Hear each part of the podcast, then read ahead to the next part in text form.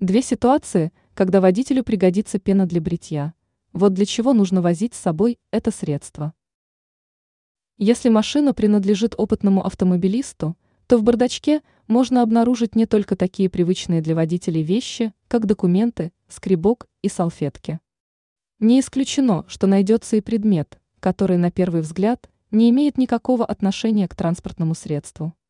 Речь идет о пене для бритья.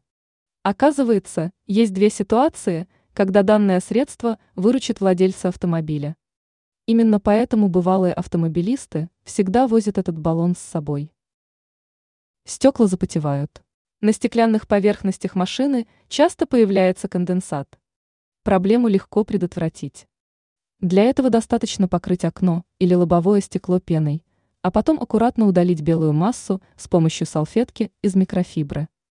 В итоге – появится невидимый защитный слой, который в течение как минимум нескольких дней будет предотвращать появление испарины на обработанной поверхности. Проблемы с зеркалом заднего вида. Многим водителям часто приходится управлять автомобилем во время дождя. С лобовым стеклом проблем обычно не возникает.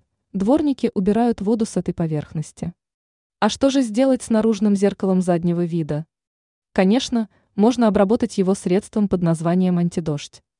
А можно предварительно покрыть зеркало пеной для бритья и сразу же снять ее.